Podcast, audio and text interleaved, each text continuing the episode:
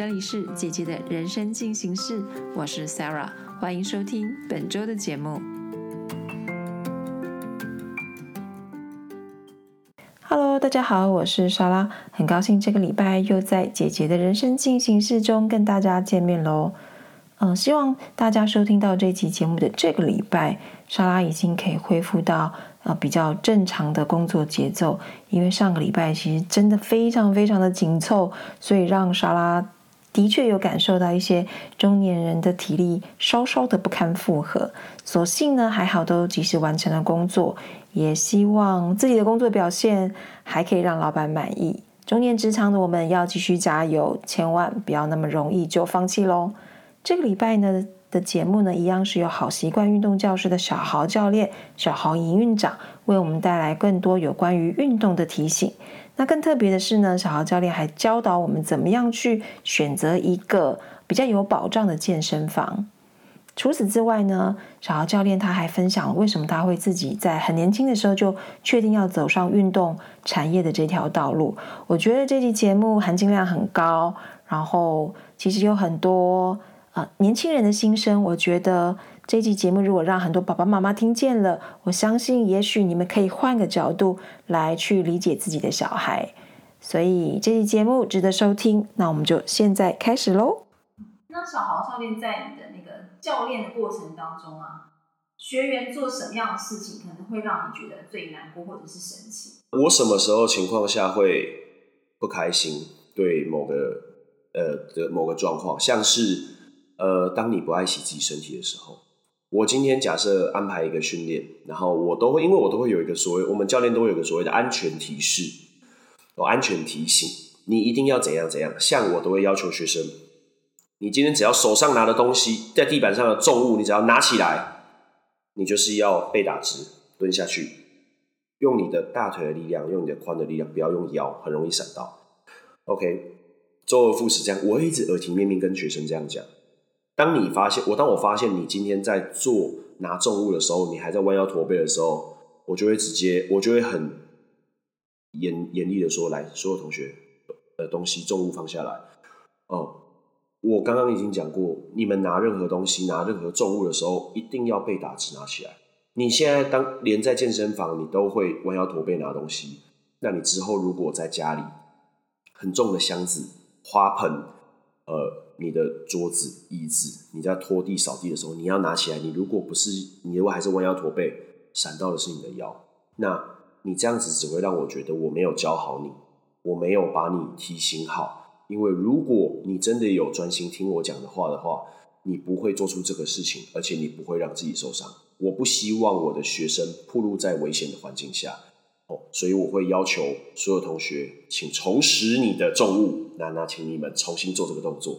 那这个时候，我就会因为我会怕他们受伤，所以我当他们做出一些容易伤害到自己的动作的时候，我会特别的不开心或是难过。可能是他们忽略了，但这就是我的问题。我需要一直去提醒你们，让你们能够把这个东西养成习惯，变成好习惯哦，变成对对，变成好习惯。然后才能够带到你日常生活当中，因为你们都不是健美选手或干嘛的，你们不用多漂亮的肌肉或干嘛，但是你们最需要的一个东西就是养成运动的习惯，以及好的好的运动的和正确的姿势这样子。所以，如果你今天来的目的是这个，但是你带回去的东西没有应用在生活当中，那我会觉得很可惜。对，或者是当你跟我说，嗯，还有一种情况，像是就是说，哦，我都会很认真的呃饮食控制，但结果结果。你都在，其实都在乱吃啊、乱喝啊什么的，那我就会觉得，呃，还是很难过。因为虽然身体是你的，但是我也是花了很多心思跟时间去帮你安排这些东西。但如果你不愿意对你的身体负责的话，我会很难过。对，所以我都这样子，因为我我很走心的一个教练，我都是我是很感性的一个教练，所以我都会很老实的跟学生讲这些东西。你如果要这样子隐瞒我，或者是你要这样伤害自己的身体，那我不希望看到这种事情发生。这样子，对，大部分都是这种状况。其实。嗯，讲讲难讲讲直接一点，就是学生的回馈对我来讲，我会很在意。但是目前的回馈都没有到，对对对，稍微稍微臭逼一下，都是还不错的。对，只有我自己看到他们的一些情况，就是他们如果没有如果没有顾好自己的身体，或是顾好自己的饮食，或是呃不重视这个运动，的时候，我才会特别的不开心。对啊。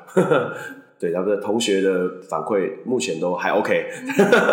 我我觉得，我刚刚听到一个我很喜欢，就是说，你说在呃健身或者是运动的呃养成当中，把这个好的习惯带回到你的日常生活中，我这个点我觉得真的很重要。而且你刚刚提的例子，关于就是可能会腰会闪到啊，拿重物闪到，我觉得这个对四十以后的姐姐真的是一个很重要的提醒。所以莎拉有切身之痛，所以我真的觉得小豪教练真的对，嗯。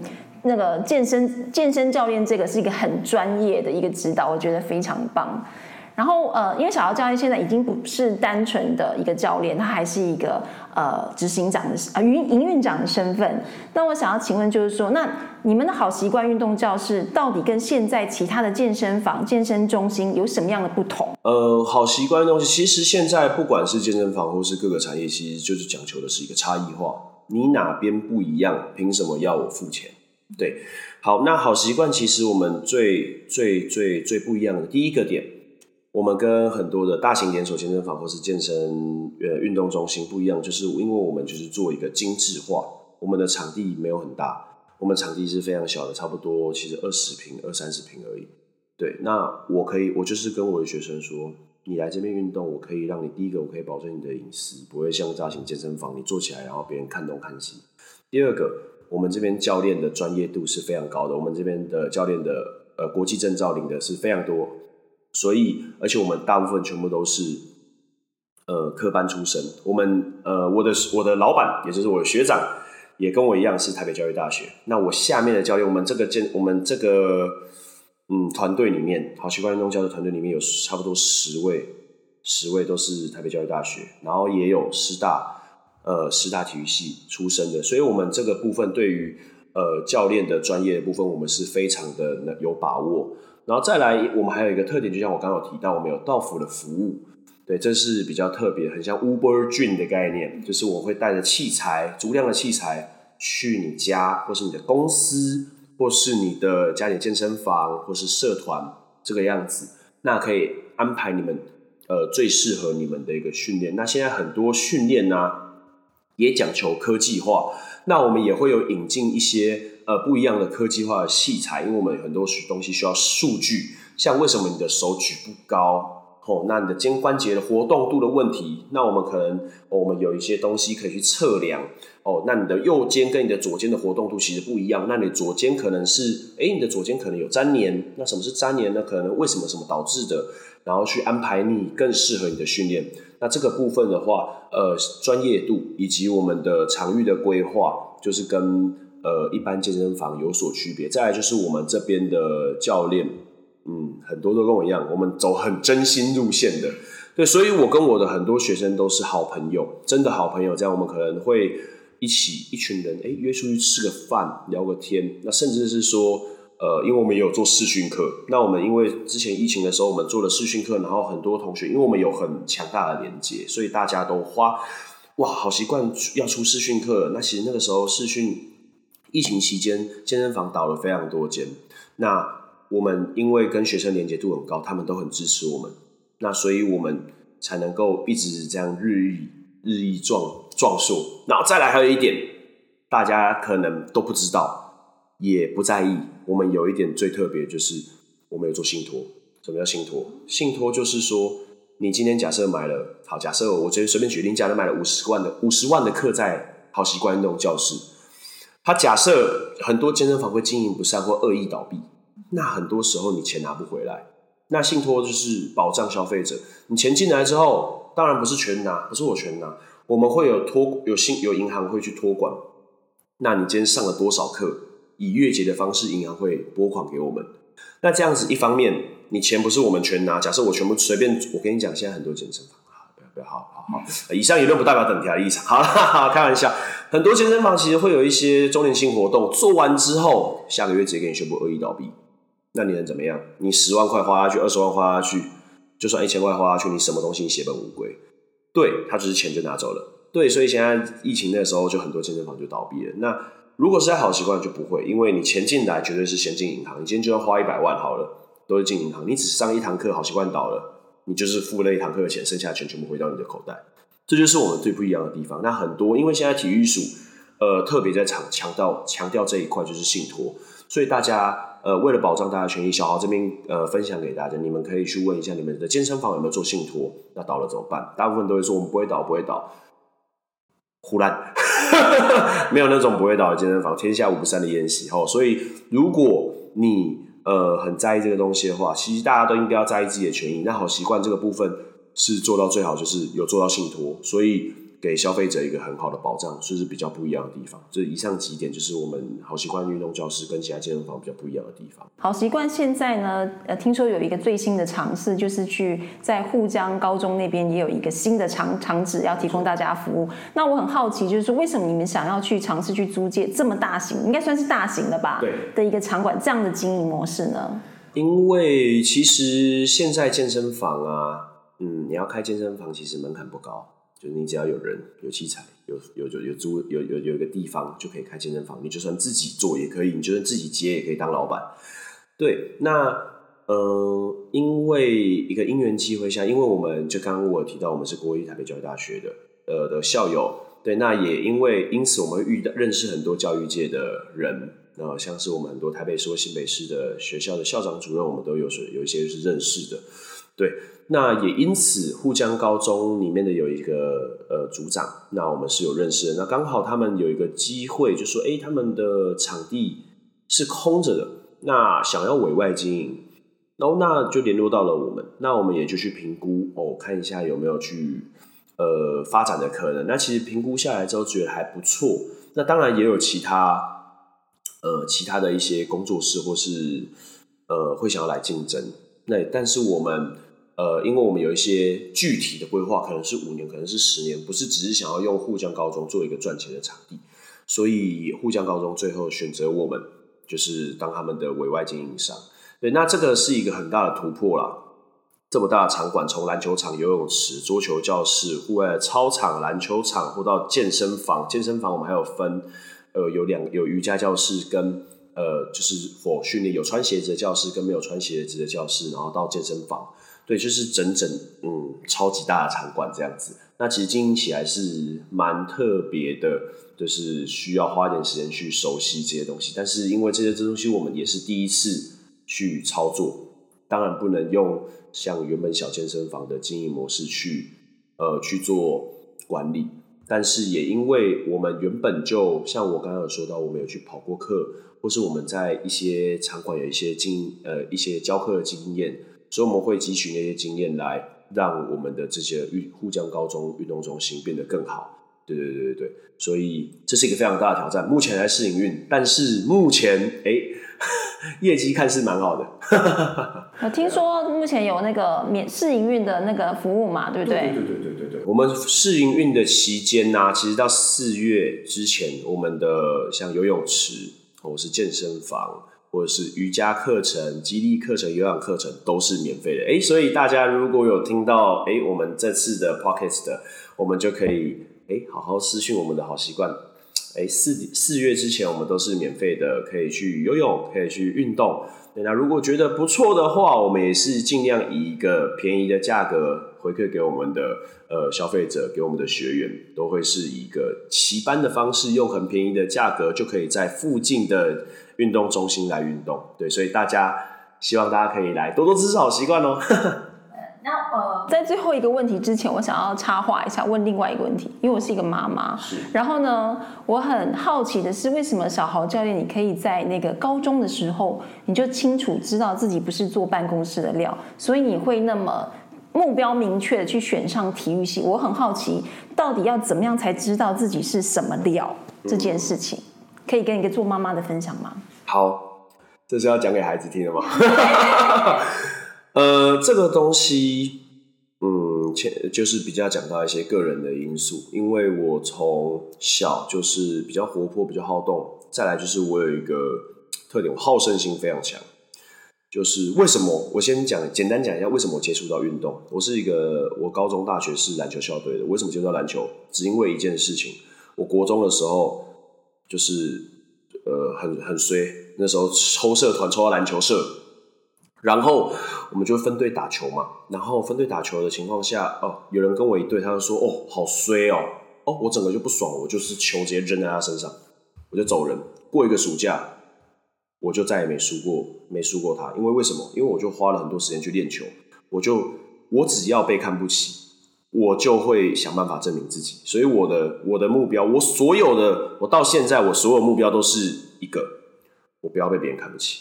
所以我都会做出一个比较超龄的选择，超龄的行为。那我高中的时候就知道自己要做什么吗？其实也是因为一些环境，因为我是呃校队的篮球校队的。那我后来发现，可能我的课业平平一般，但我不甘于此啊。因为如果我就正常上了一个，可能我的像我的呃，我是文组的，那我如果去上了一个文组的系。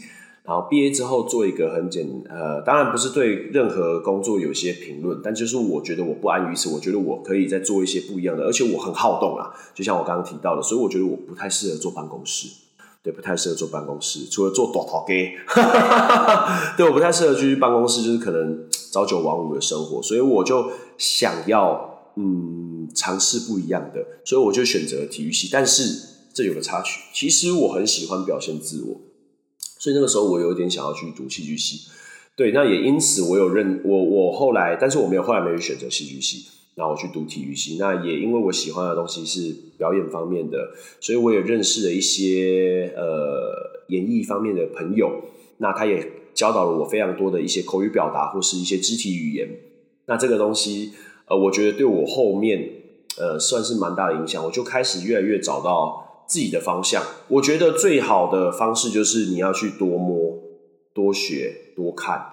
那很多人找不到自己的兴趣没关系，你就觉得就是要花点时间去，你可以先去 touch。我可能学这个东西，我不喜欢没关系，我们再换。但是不是要你每个都是三分钟热度？